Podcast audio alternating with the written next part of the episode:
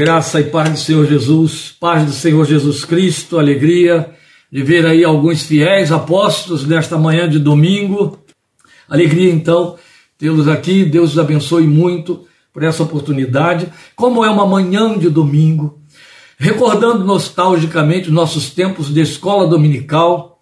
A nossa abordagem da palavra de Deus hoje, você já viu na nossa página, mas eu não estou colocando aqui na imagem da, da live e não houve espaço aí, não houve tempo para escrever, mas depois eu escrevo, vai estar lá direitinho.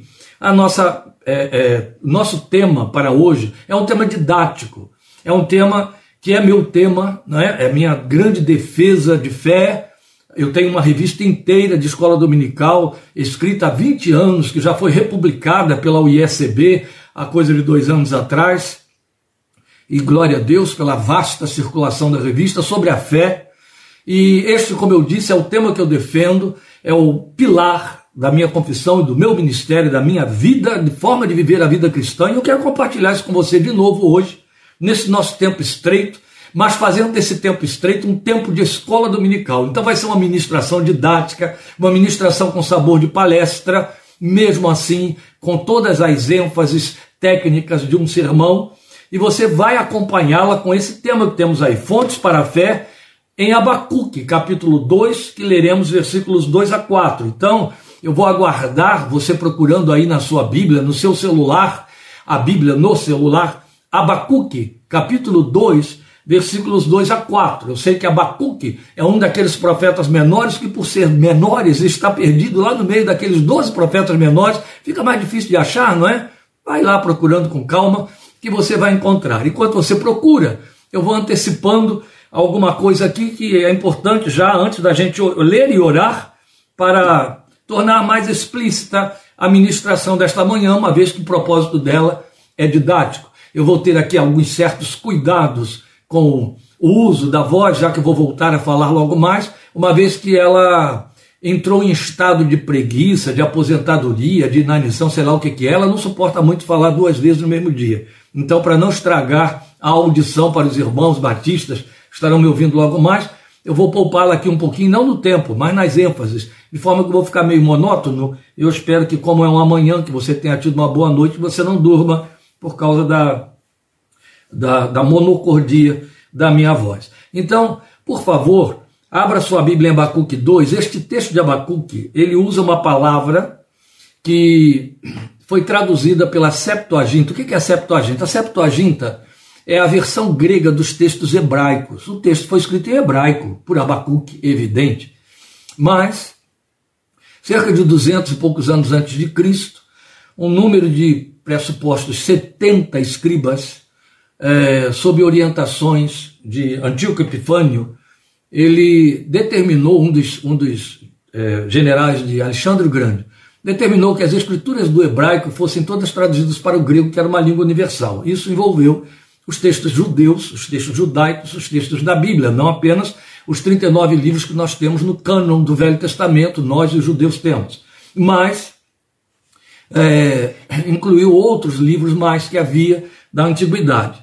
E quando eles fizeram a versão para o grego, eles usaram a palavra fidelidade de que se serviu Abacuque, traduziram por fé, porque este é um significado possível e real para a palavra que foi usada por Abacuque. E isso fez com que a palavra fé aparecesse pela primeira vez e única vez no texto do Velho Testamento.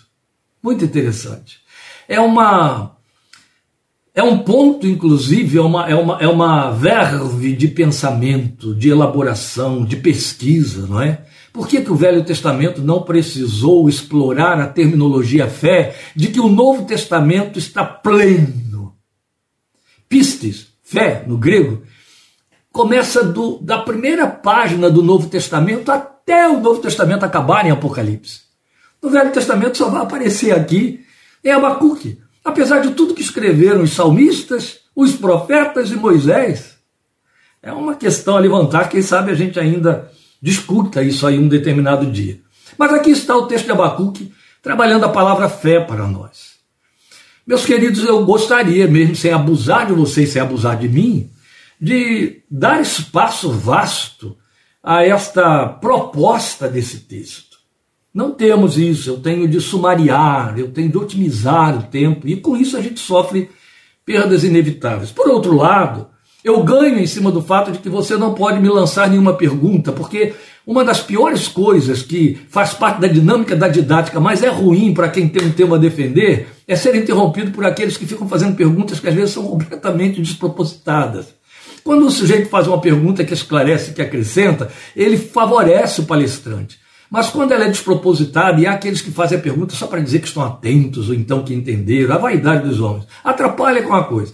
Então eu ganho no fato de que você não pode me interromper fazendo pergunta e vou avançando aí, não é? Tentando jogar o máximo que eu puder. Mesmo assim, muitas perdas ocorrem por uma questão de tempo.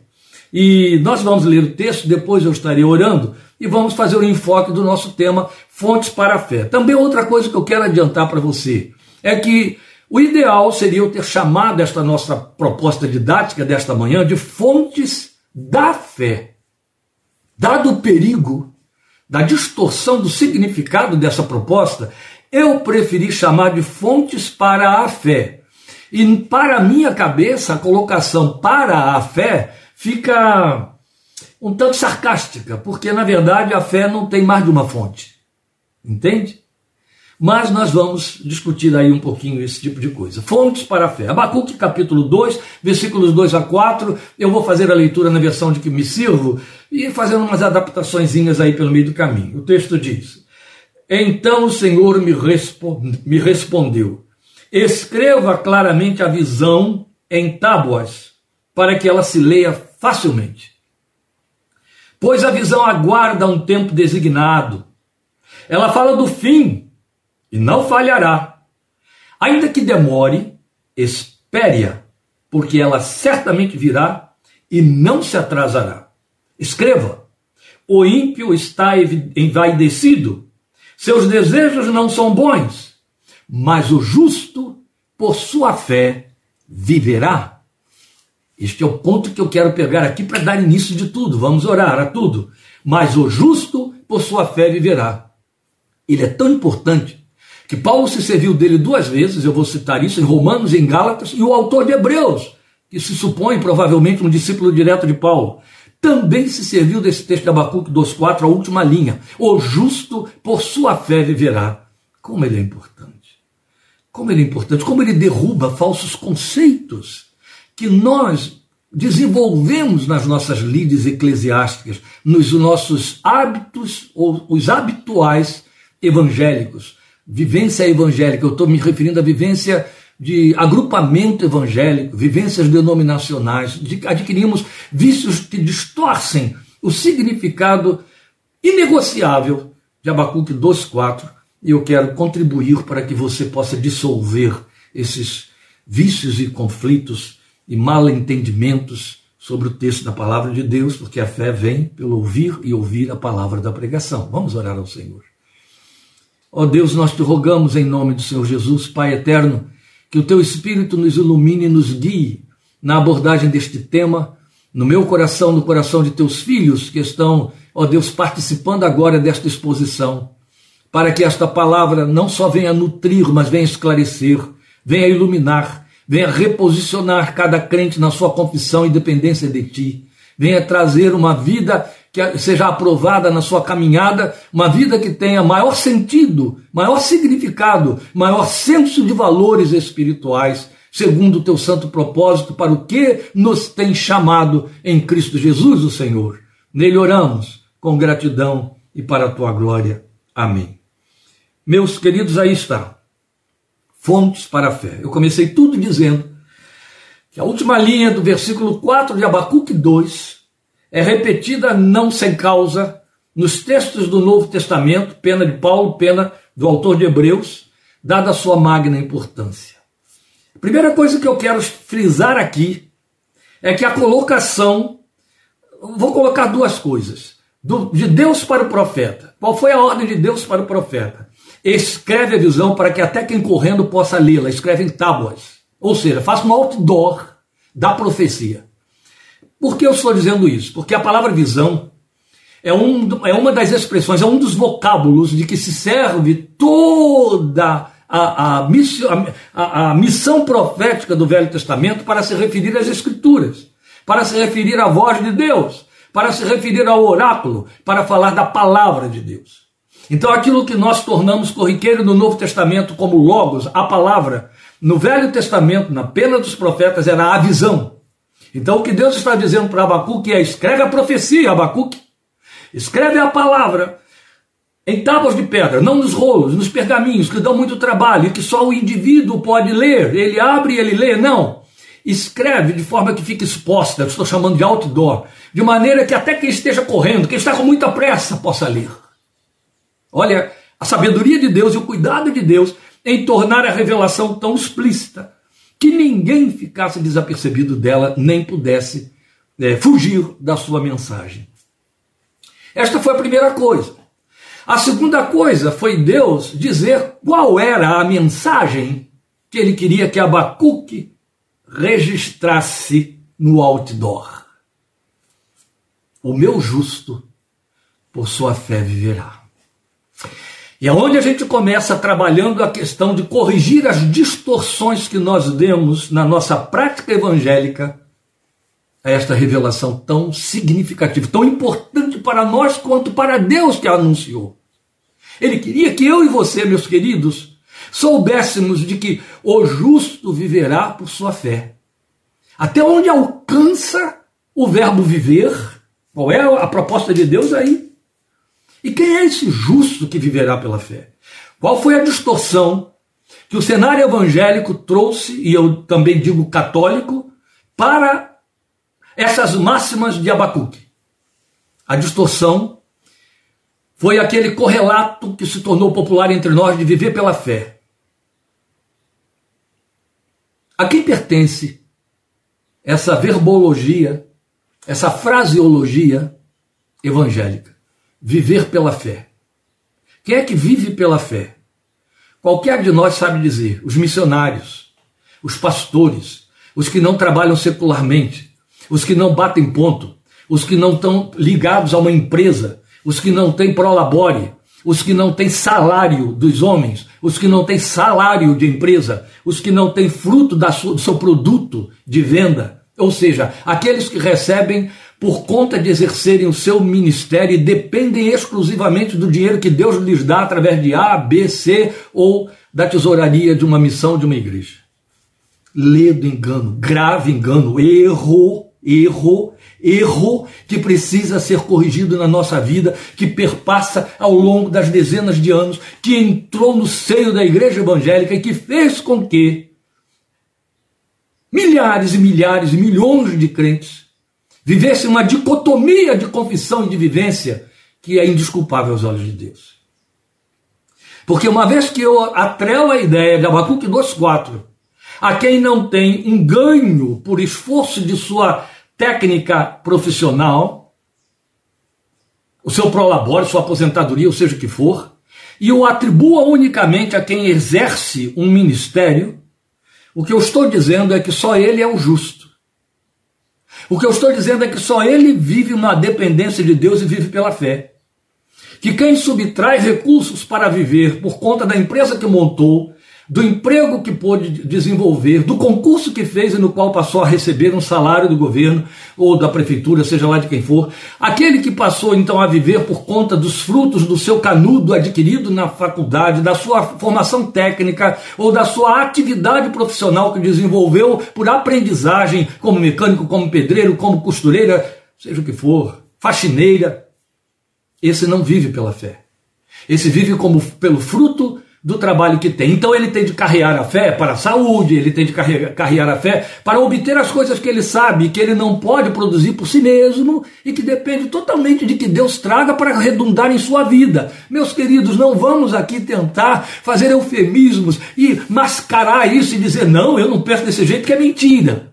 É assim que a gente pensa, é assim que a gente vive. A gente entende que há uma dicotomia na nossa vida, e eu estou tenho lido aí uma obra extraordinária eu recomendo você ler, embora de uma terminologia técnica bem complicada, de uma autora publicado pela CPAD Nancy Pierce, chamada Verdade Absoluta, que uma prima me presenteou e me abençoou muito com esse livro, porque veio reforçar uma argumentação com a qual eu vivo como crente há 50 anos. Eu vou completar 41 anos de evangelho ano que vem, como é, ministro do evangelho, mas tenho 51 fazendo semana que vem 51 anos de confissão evangélica, há 51 anos, então não há 41, mas há 51 eu estou vivendo, aliás, 39, né, como pastor, eu estou vivendo esta realidade, eu creio nesta realidade de Abacuque 2.4.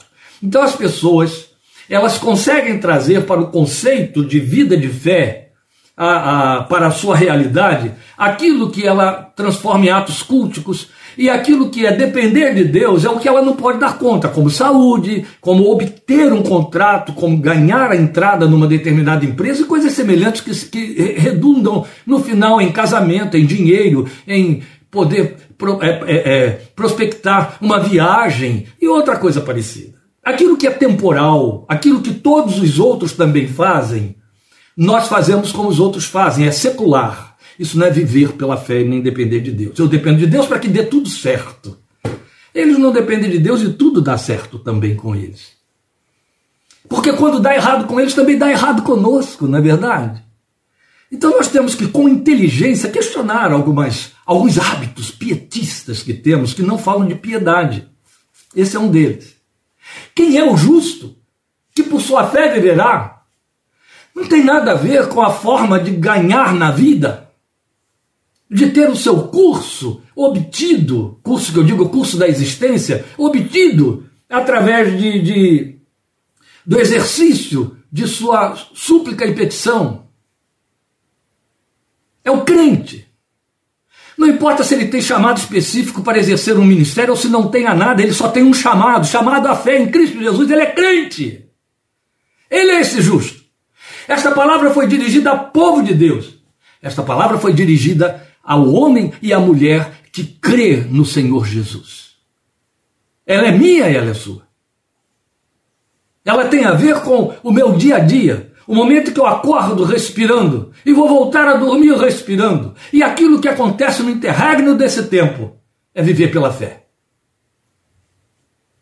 Então, viver pela fé não se trata do meu momento de oração, do momento em que eu dou um louvor, no momento em que eu entro na igreja, no momento em que eu recebo uma oferta, em que eu sou ajudado, ou que. Não.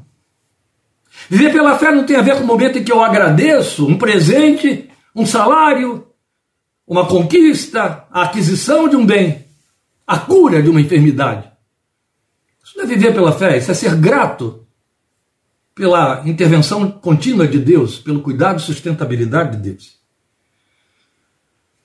Viver pela fé é existir na dependência dela. Por isso que eu estou chamando essa leitura de Abacuque 2,4, 2 de 2 a 4, de fontes para a fé.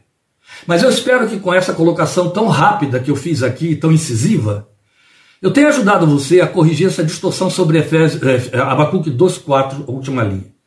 Meu justo pela fé viverá. Quem é o justo? É aquele que crê em Cristo Jesus, o Senhor, e teve a justiça de Cristo imputada a ele. É a linguagem de Romanos. É a linguagem da nossa doutrina básica da fé evangélica. Esse é o justo. Esse é o santo e a santa de Deus. Está escrito que a ele cabe viver pela fé. Qual é a outra situação diferente dessa? A situação daquele que não é justo, ele vive por sua própria conta. Ele vive por conta do sistema político, ele vive por conta do sistema educacional, ele vive por conta do sistema do mundo. O que o mundo traçar, o que o mundo determinar, a corrente para onde a maré do mundo fluir, é nela que ele vai. Ele está sob as ordens, os comandos, as determinações, as influências do sistema ao qual ele pertence. Mas a Bíblia que eu leio, que você lê, diz que não pertence isso nem a mim nem a você. Eu não sou do mundo, eu não pertenço ao mundo, eu só estou no mundo. A Bíblia que eu leio, e isso pertence a mim e a você, me avisa terminantemente em Romanos capítulo 12 que eu tenho de me transformar indo na contramão da fluência do fluxo pela qual o mundo vai, porque eu não pertenço ao mundo, eu fui tirado dele. A minha cidadania está nos céus, está escrito. Eu tenho que pensar nas coisas que são lá de cima e não nas que estão na terra, está escrito. E quando eu digo aqui está escrito, eu não estou te chamando a atenção para verbete, eu estou te chamando a atenção para a fonte profética de informação escriturística. Pois bem, quem não vive pela fé? Aquele que pertence ao mundo, que nunca saiu dele. Quem é que tem de viver pela fé? Aquele que não é mais do mundo, o crente em Cristo Jesus. Ele vai viver por sua fé. E aí, cuidado com uma outra distorção, e ela é maligna. Ela é maligna no sentido de vida do diabo, e ela é maligna no sentido de, de é, é, fluir da nossa natureza decaída. Meu justo viverá pela fé não significa que ele vai viver pela fé seus atos espirituais. Porque na minha vida e na sua vida cristã não há atos espirituais. Ela é uma coisa só. O que eu faço é espiritual seja construindo um edifício, seja ministrando para alguém, ensinando, produzindo um artefato, um artesanato. Isso é espiritual. Militamos em outra esfera, em outro nível, em outro mundo. E avancei muito, eu tenho que adiantar aqui. Então há muito mal entendido sobre a fé entre aqueles que pretendem interpretar as Escrituras. Então, no mundo evangélico atual, há dois conceitos experienciais de fé que elaboram em erro grave. Eu não vou poder me repetir, então grave bem o que eu vou lhe dizer, porque é muito importante. Quais são esses dois conceitos pelo qual vai a grande maioria e que elaboram em erro? O primeiro diz que a fé é um poder em si mesma. Essa é uma heresia ela não é um erro de interpretação. Eu preciso corrigir o que eu disse aqui. É uma heresia. Mas essa heresia tem ditado a espiritualidade de um exército de crentes como nunca houve igual. A fé sendo um poder em si mesma. Ela se equipara às energias da nova era, às energias mentais, aquilo que os coachings podem trabalhar, aquilo que os hindus podem te ensinar, melhor do que qualquer líder cristão e evangélico que pregue ou que escreva. Pode ter certeza.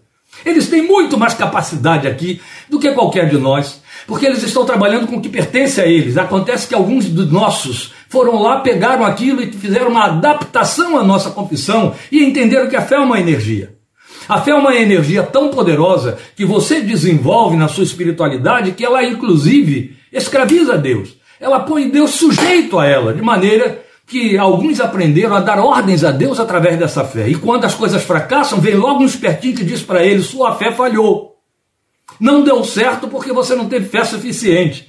Por esse terreno sórdido, morreram e por causa dele deram a pagaram com a vida um número imenso de crentes incautos, enganados, atrapalhados, especialmente por conta de, de, de problemas de saúde que Disseram a eles que não tinham que tratar, tomar remédio, procurar médico, nem assumir a doença, porque isso seria declarar não confiar em Deus. A fé como um poder em si mesma, de maneira que até criamos entre nós, de forma é, é, é, a, a, a incomodar, a emparedar esses falsos confessores, a ideia de que eles pregam a fé na fé, e é verdade. Aqueles que creem que a fé, creem na fé, não no Deus da fé, a fé, o poder que a fé tem, o que a fé pode fazer. E isso faz com que alguns sofram imensamente. Ah, mas eu não tenho fé para isso. A minha fé é muito pequena. Ah, se eu tivesse mais fé, a fulana, um homem de fé, eu vou pedir a ela a irmã de fé, que é profetiza, que é missionária, que ore por mim. Vou pedir a ele pastor, porque ele tem uma unção chamada pastor, e não faltam enganadores que se aproveitam dessas, desses pietismos para crescer em cima, de explorar e se tornar autoridade, ter domínio sobre os menos esclarecidos. Isso é uma lástima profunda. Eu não recebo mais fé do que você porque eu tenho uma unção pastoral. Eu não tenho que ter mais fé do que você para depender de Deus como eu dependo para poder dar conta do meu dia a dia, pagar minhas contas e fazer o trabalho que tenho de fazer. É a mesma fé. O outro erro que está ligado a esse aí, quase que redundante, é a fé como virtude a ser conquistada. Eu preciso desenvolver uma fé que Deus aprove, que chame a atenção de Deus. Isso tem muito a ver também com vaidade espiritual e outras coisas mais. Nenhum dos dois conceitos procede das Escrituras. E exatamente porque eles distanciam o confessor da pessoa e da glória de Deus. Não esqueçam que nós estamos aqui frisando a correção da distorção da ideia, da mensagem que Deus mandou a Abacuque registrar. Meu justo viverá por sua fé. Não esqueça. Uma vez guarnecido o coração com esse é, modus operandi, não é? O que, é que nos resta fazer? Vamos ver aqui. Veja, o propósito de Deus ao gerar fé no coração do crente, e aqui eu estou te declarando uma verdade inegociável, mas é inédita, infelizmente, para um pouco, muitos que desconhecem as Escrituras, que quem gera fé é Deus. Não é a igreja que gera fé. Não é o meu entusiasmo, resposta emocional a um culto, a um, a um cântico, ao testemunho que alguém deu que me causou admiração, provocou lágrimas. A fé não vem por conta de atos espirituais. Grava isso, meu querido, não negocie nunca mais isso aí na sua confissão. A fé não brota no seu coração por conta de atos espirituais. Quantos de nós cometem esse erro? Ah, eu vou levar fulano à igreja ao culto desta noite, porque ele vai ouvir aquele pregador e vai se converter. Quer dizer, de alguma forma, o pregador e a pregação daquele pregador, de certa forma isso aí tem uma verdade por causa da pregação em si, né? Mas aquele ato em si é que vai gerar a fé. Não. Nem sequer você pode imaginar que seria o exercício dessa graça objetiva chamada pregação neste sentido que produziria fé. Deus se serve disso. Mas quem gera fé nos corações é Deus. A começar pelo fato de que um título que só pertence ao Senhor Jesus e lhe foi dado está em Hebreus capítulo 12, é que ele é o autor e consumador da fé. Por consumador, não pense que ele é o que faz ela acabar. Consumador significa o que, ela fa o que, ele, o que ele faz com que ela se realize. Ele começa a fé e ele a consuma, ele a leva para o seu propósito final. Ela não fica no meio do caminho. Jesus é o autor e consumador da fé. A fé começa nele encerra, encerra seu ministério nele. A fé começa e se completa em Jesus. Autor e consumador, e por consuma, consumação pensa em completude. Jesus é o autor da fé. A primeira coisa que o Espírito de Deus faz, que Deus faz quando você crê no Filho de Deus, é colocar esse Espírito do Filho, autor e consumador da fé, no seu coração para que você realmente possa ser mantido, alimentado. Então, o propósito de Deus ao gerar fé no coração crente, e isso é confirmado por Paulo em Efésios 2:8, quando Paulo nos diz ali que nós somos salvos pela graça mediante a fé. É isto, quer dizer, graça e fé não vem de vós, mas vem de Deus, e não vem de vós para que ninguém se soberbeça, não vem de obras. É Deus quem gera a fé, assim como a graça ela vem de Deus. Outro tanto, Judas vai dizer a mesma coisa no versículo 3 da sua curtíssima epístola, quando ele fala a fé, convocando os crentes a defenderem a fé que uma vez por todas foi dada aos santos. Está escrito lá. A fé que foi dada aos santos. A fé nos é dada. É Deus quem a gera no nosso coração. Se ele não fizer, ela vai ser um exercício de mentalização, vibração energética, psíquica sem conteúdo espiritual algum e ineficaz, apesar dos seus resultados práticos, que são enganosos. Na verdade, o propósito de Deus, ao gerar fé no nosso coração, foi nos prover de recurso para nós vivermos a vida que alcançamos em Cristo neste mundo. E que ele declarou por boca de Abacuque, e Paulo repetiu lá nos seus dois textos de autor de Hebreus: o justo por sua fé viverá. A partir do momento em que não importa com que idade, qual seja o tamanho da minha experiência de vida, o que eu tenha produzido, o império que eu tenha criado, a luta que eu tenha enfrentado, mas que eu passei a crer em Cristo Jesus como o Senhor da minha vida, a partir desse momento eu só tenho uma vida, ela é espiritual. Ela vai depender totalmente da fé para prevalecer, para acontecer, para o seu devir. Esse devir envolve adoração, serviço e trabalho. Envolve criação de filhos, ou criação de netos para quem já avançou na vida. Mas avô cria neto, de certa forma. É, envolve é, aquisição de coisas. Envolve a realização da existência debaixo do sol. É no outro nível, no outro patamar. Não é porque você fica fazendo confissões bíblicas, citando verbetes bíblicos, ou fazendo oração de manhã, de noite, ou etc., ou cinco vezes, como fazem os muçulmanos. Não. É uma questão de posicionamento. A partir do momento em que eu crio no meu Deus, no seu filho, e nele, através do seu filho, a minha vida não depende mais de mim, das minhas disposições e recursos. A minha vida tem outro gerente, outro gestor. E eu não estou aí. Eu sou apenas um instrumento dessa gerência e dessa gestão. É onde tropeçam os crentes. Porque ao fazer dicotomia, o sujeito entende que na vida secular, nas atividades profissionais, ele pode comportar-se, agir, pensar e decidir tal como o homem do mundo. Que Deus vai atrás limpando as sujeiras, ou então aplanando, ou dizendo, ah, coitadinho, escorregou aqui e, e tal. Porque Deus tem que cumprir, tem que abençoar. Não. Meu justo viverá por sua fé, e lembre-se, lembre-se, eu comecei tudo dizendo a você que esta palavra original, na saída da pena de Abacuque, como Deus a mandou escrever, é fidelidade. E eu não estou falando de mérito. Fidelidade aí é fidelis, a capacidade de ter fé. E capacidade, você já viu quem é a fonte? É Deus. Então, uma vez guarnecido o coração com esse modus operandi, é um modus operandi, é a forma como eu vou viver no mundo. Os resultados transcendentais, aqueles que a gente não pode operar, são os milagres, eles têm livre curso nas nossas vidas, no seu cotidiano. Porque a partir do momento em que eu creio, tudo, tudo tem de ser fruto de milagre. Porque é a realização de Deus. O que é milagre? Ah, milagre é aquilo que ultrapassa as vias das realizações físicas, é o que é metafísica, engano, engano, ignorância grossa. Milagre é tudo que é produzido pela mão de Deus.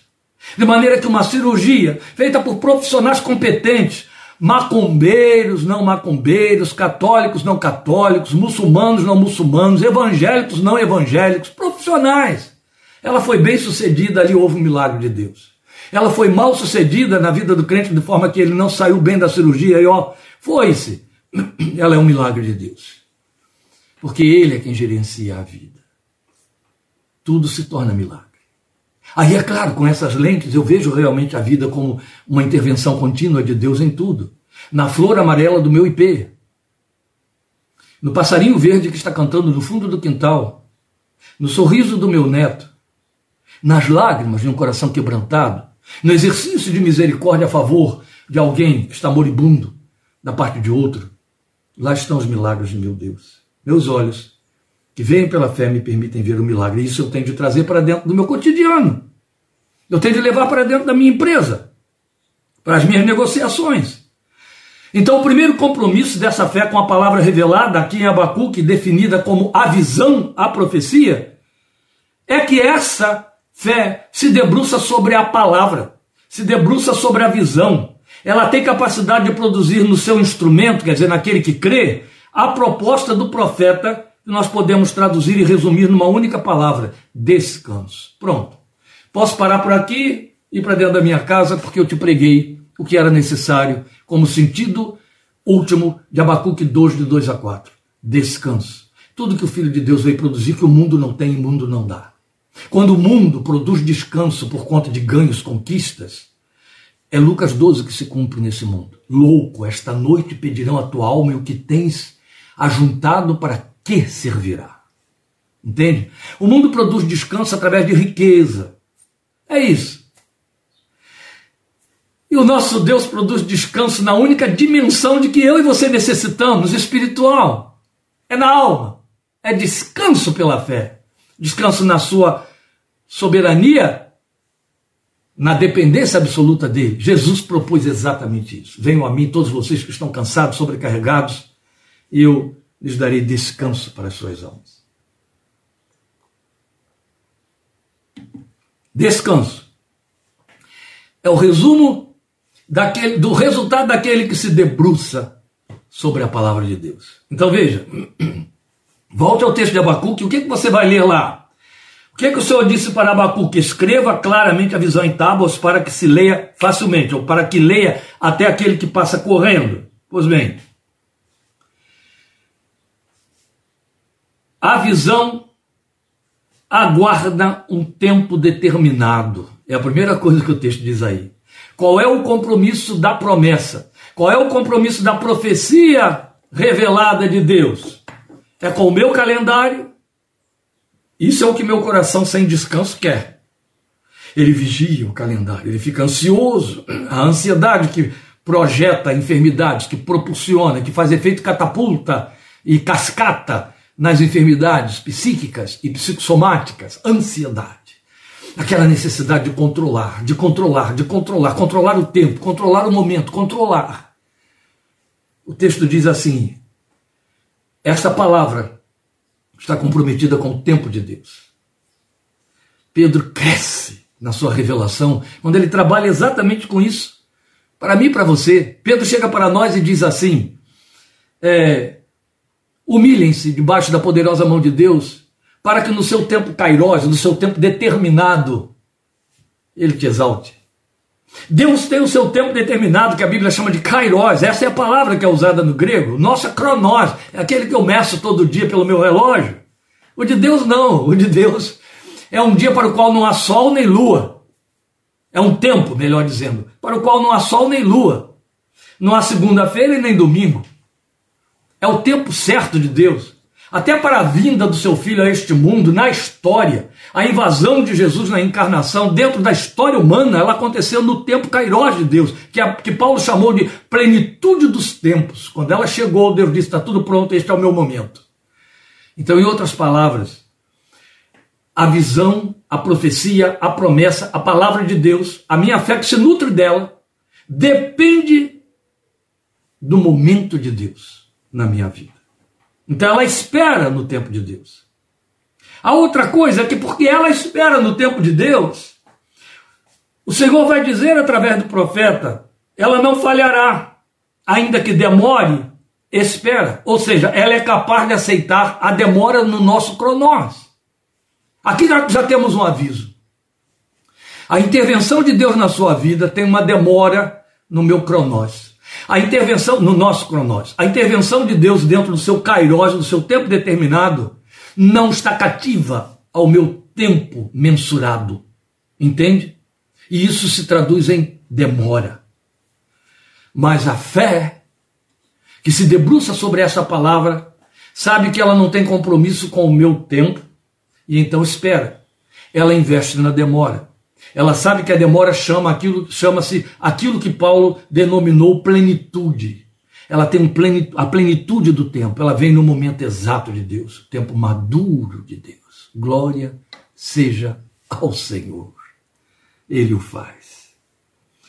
E a outra coisa de que Abacuque foi informado, e isso tem muito a ver com essa demora, é que ela está segura da infalibilidade. Essa fé está segura da infalibilidade da promessa. O texto diz aí: ela certamente virá. E não se atrasará, parece uma contradição. Não se atrasará aqui, é no tempo de Deus não há atraso. Nem há adiantamento, que é que a gente quer através da oração, não é? Depressa, Senhor, depressa, Senhor. Se possível, ontem, Senhor. Não vai se atrasar. Porque ela fala de infalibilidade. E aí, é claro que desponta aos nossos olhos Abraão, aquele cuja pegada de fé, a Bíblia diz em Romanos capítulo 4 que eu e você, que somos chamados de filhos de Abraão pela fé, precisamos seguir. E o que é que a pegada da fé que teve nosso pai Abraão nos ensinou? Ele esperou contra a, esperança. E ao esperar contra a esperança, decorreram dentro do cronós de Abraão 21 anos para que a promessa se cumprisse. Tudo concorrendo contra, daí esperou contra a esperança. Ô pastor, isso é desesperador, não é não. Você só tem que trazer a sua fé para dentro da realidade da revelação, da infalibilidade de Deus. E Paulo arremata dizendo que Abraão esperou contra a esperança porque estava certíssimo de que aquele que prometeu era poderoso para cumprir. Aleluia! É isso que faz com que o crente invista nessa demora, porque ele sabe de uma coisa: eu não sei quando, mas sei que virá não falhará. Temos até um cântico que diz isso de forma tão linda. Não falhará, mas o Senhor virá. O dia eu não sei do regresso do esposo, porém os sinais vêm encher-me de gozo. Isso é um cântico Coral belo, antigo, tão antigo quanto a minha confissão. Não sabemos o dia e a hora, e eu não estou me referindo só, apesar desses cânticos, à volta do Filho de Deus, mas ela, é um dos sinais máximos da nossa confissão. Quem consegue esperar nas coisas mínimas e cotidianas, consegue esperar a vinda de Cristo. Quem não consegue esperar pela fé nas, nas coisas cotidianas, está se enganando ao dizer que espera a vinda de Cristo. Pedro já se antecipou para dizer: está esperando nada. Não espera, não. Se não espera, não ama. Hum, foi o que Paulo disse. Então ela está segura da infalibilidade da promessa, certíssimo de que aquele que prometeu era poderoso para cumprir. Não é dos meus meios, do que eu vou fazer, que sinalizações me renovam a esperança, ou que alimentam, ou que insistem em dizer, vai acontecer, vai acontecer. Não. Depende do caráter dele.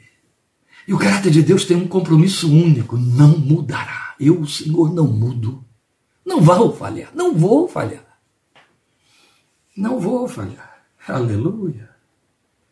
Outro tanto, meus queridos, essa fé tem uma natureza e tem um propósito muito bem definidos e delineados nas Escrituras, para que ninguém se confunda. E aqui eu estou trazendo esses argumentos para fechar, porque eu só tenho mais 15 minutos, para dentro do texto de Abacuque. Mas vamos passear por outros textos das Escrituras e é com que eu vou fechar. O que eu estou dizendo é que essa fé, da qual eu e você dependemos para viver neste mundo nosso cotidiano, não é os nossos atos culticos, não é a nossa vida espiritual, porque quando eu falo de vida espiritual, eu já estou assumindo que eu tenho o direito e que existe a possibilidade de eu ter essa dicotomia: vida espiritual, vida secular, vida espiritual transcendental, vida temporal. Não existe. A partir da minha fé em Cristo Jesus, a partir do momento em que a fé passou a habitar o meu coração, eu só tenho uma vida. E ela é toda espiritual. Do contrário, não faz sentido para mim, nem para você, e não vai se cumprir na minha vida nem na sua. Efésios 1:3. Isso é muito grave e sério que eu vou dizer. Quero lembrar a você que me tem acompanhado às quartas-feiras nos estudos de minuta sobre a fé, Efésios 1:3. Bendito Deus e Pai de nosso Senhor Jesus Cristo, que nos tem abençoado com toda a sorte de bênçãos espirituais nos lugares celestiais em Cristo Jesus. Esse texto é uma das máximas inegociáveis das Escrituras. Por que, que eu estou dizendo isso? Porque tem muita gente que, quando pensa em bênçãos espirituais nos lugares celestiais, dá de ombro dizendo: Eu estou vivendo aqui. De que me servem bênçãos espirituais que eu não estou vendo e lá nos lugares celestiais onde eu não estou morando? Acontece que Paulo diz que é lá que você mora ao passar por aqui. Foi para lá que você foi deslocado espiritualmente, você que não se deu conta. Mas a Bíblia diz que é lá que você está. Efésios 1,19, Efésios 2, 6. Então, todas as bênçãos espirituais com as quais somos abençoados, o texto diz todas, todas, todas, nenhuma fica de fora. Com elas temos sido abençoados. Por Deus e Pai de nosso Senhor Jesus Cristo, em Cristo Jesus. Glória a Deus. Não vai ficar faltando uma que seja. E quando falamos de bênçãos espirituais, já que só existe vida espiritual, entende? É um conjunto só. Tudo está inserido aí. Tudo, tudo. O que você é e faz. Então, essa fé tem natureza e propósitos que estão bem definidos. Eles estão delineados nas Escrituras para que ninguém se confunda. Eu começo falando do compromisso. Qual é o compromisso dessa fé? É o reforço de Abacuque 2,4. Segundo aos Coríntios 5, 7. O apóstolo Paulo diz para mim e para você, porque vivemos por fé e não pelo que vemos. Amados, Vamos acordar para esses textos da palavra de Deus que exortam poderosamente conosco. Segundo os Coríntios 5, 7, o apóstolo está dizendo qual é o modus vivendi meu e seu. Como é que a minha vida se desenvolve no dia a dia? Ele diz por fé e não pelo que vemos. Quem vive pelo que vê, quem vive por estímulos externos, quem vive por sinalizações, quem vive por observar leis, contratos políticos, decisões governamentais, quem vive por observar o ir e o vir do ser humano, quem vive por observar estações e tempos, é o ímpio. Aquele que não tem fé. A Bíblia diz que eu e você vivemos por fé e não pelo que vemos. As minhas reações não têm de acontecer de conformidade ou em consequência por estímulos externos visíveis que pertencem a todos os outros. Ainda que eles sejam reais para mim e para você, a minha resposta tem que ser uma resposta de fé. O justo por sua fé viverá. Vivemos por fé e não pelo que vemos, isso é compromisso, estou chamando de compromisso. Depois, temos origem e alimentação dessa fé.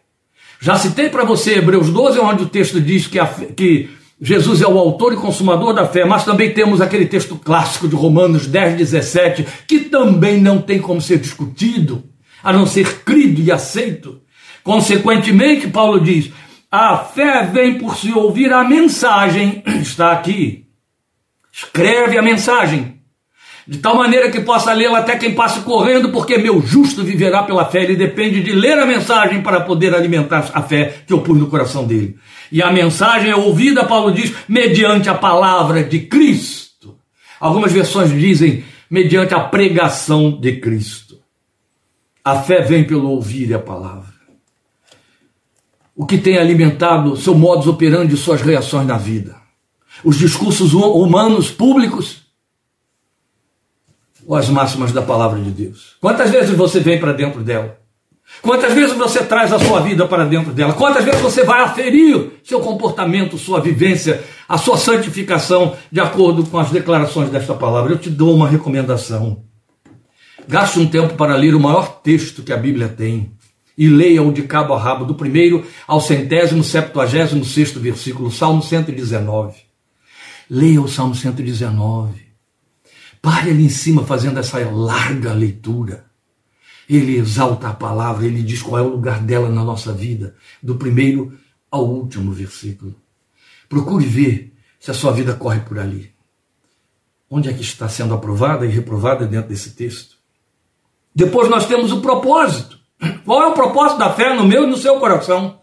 É Hebreus 11, 6 que diz para mim e para você: sem fé é impossível agradar a Deus, pois quem dele se aproxima precisa crer que ele existe e que recompensa aqueles que o buscam. É de que fala, fala Paulo na sua discussão no Areópago, lá com os gregos de Atenas. O que, é que ele diz?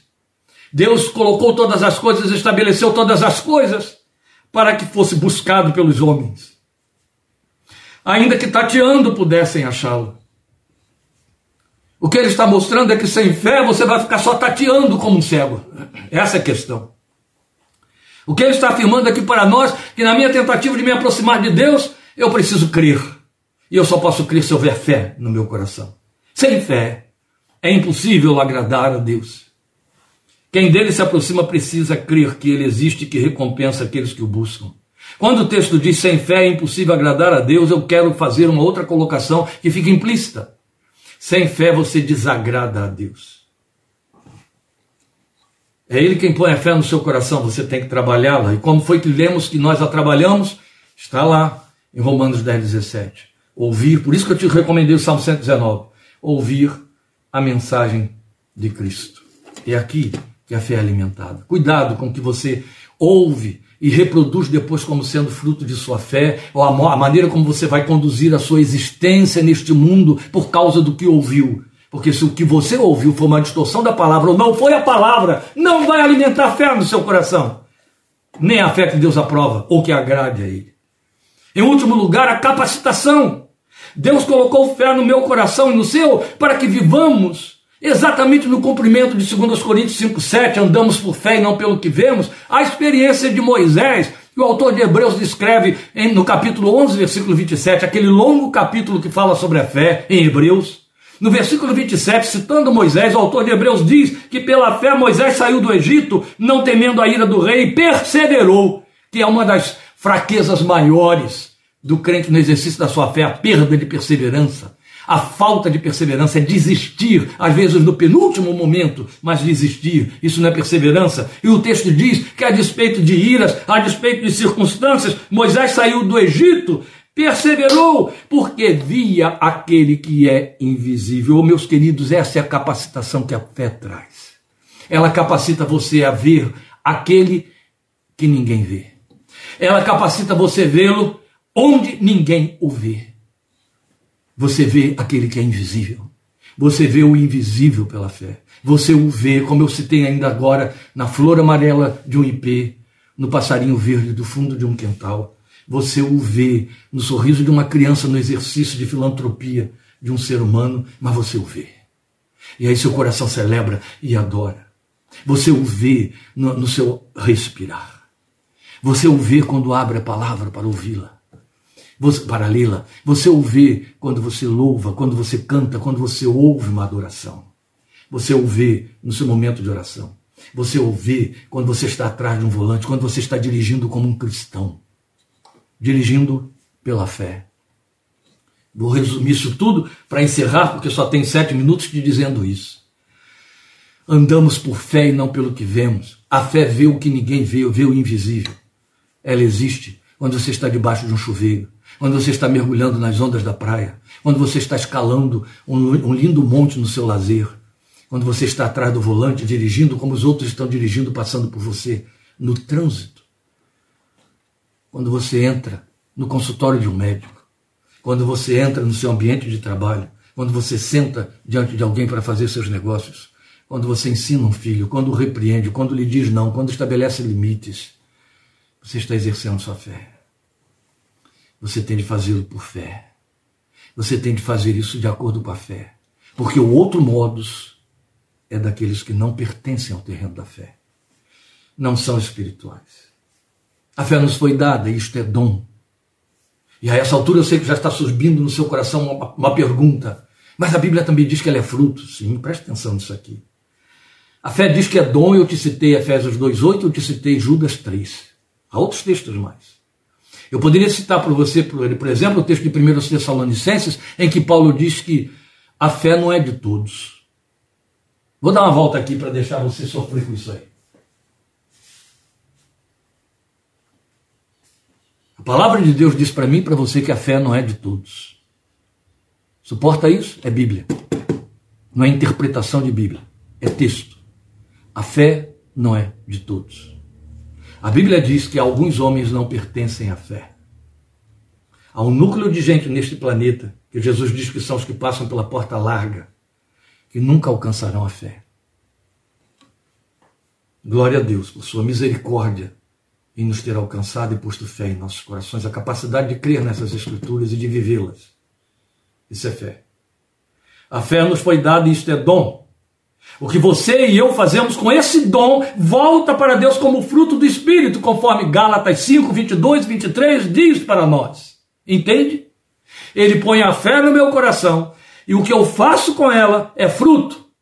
É o trabalho interno do que ele fez, da mesma maneira como a graça te pôs na salvação em Cristo Jesus, e você vive essa salvação ou não a vive, isso é fruto. É os que chamamos de responsabilidade com a graça. A resposta que eu dou à graça, qual é a resposta que eu dou à fé? Eu pego os dois talentos que ele me deu e devolvo quatro. Eu pego os cinco talentos que ele me deu e devolvo cinco, dez. Eu negocio, porque se eu recebi um talento e achei que então eu tenho de retê-lo para não perdê-lo, eu vou perdê-lo, Jesus disse. Eu vou aniquilar essa fé, não vou alimentá-la, não vou fazê-la produzir frutos, está entendendo? O texto está dizendo para nós que você pode amplificar a fé, você pode reduzir a fé e você pode até torná-la ineficaz. Isso é muito sério. Isso se chama fruto. Tudo depende do alimento que você dá a ela e como dá. Ela só se alimenta de uma fonte de toda palavra que procede da boca de Deus, foi o que disse Jesus, tirando o texto de Deuteronômio. De toda palavra que procede da boca de Deus, não só de pão viverá o homem, mas de toda palavra que procede da boca de Deus, glória ao seu santo nome. Libero você para o seu almoço. Desejo que você esteja digerindo esta palavra que eu quis compartilhar com você e que eu acho sumamente importante e necessária. E de vez em quando a gente tem de voltar a esse tema por causa das influências malignas que operam através de líderes que têm nome de servos de Deus, mas que andam maculando a confissão da palavra por descuidos e levando incautos a escorregarem de forma séria na sua confissão. Deus te abençoe, te fortaleça, te guarde, te dê um domingo abençoado na sua presença. Vou agora fazer repouso das cordas vocais, das quais abusei muito agora de manhã, como sempre, para que logo mais eu possa continuar pregando e outras vidas possam ser abençoadas. Permitindo Deus, no tempo certo. A mensagem de logo mais, que eu sei que não será gravada na igreja, a gente reproduz para vocês no tempo que Deus determinar que assim seja. Amém? Senhor te abençoe e te fortaleça. Obrigado por sua companhia, sua participação. Que Ele te dê um abençoado almoço com toda a sua família. Uma abençoada semana a todos vocês. Até quarta-feira, 20 e 30, para bebermos desta fonte. Amém? Em nome do Senhor Jesus. Deus te abençoe. Amém.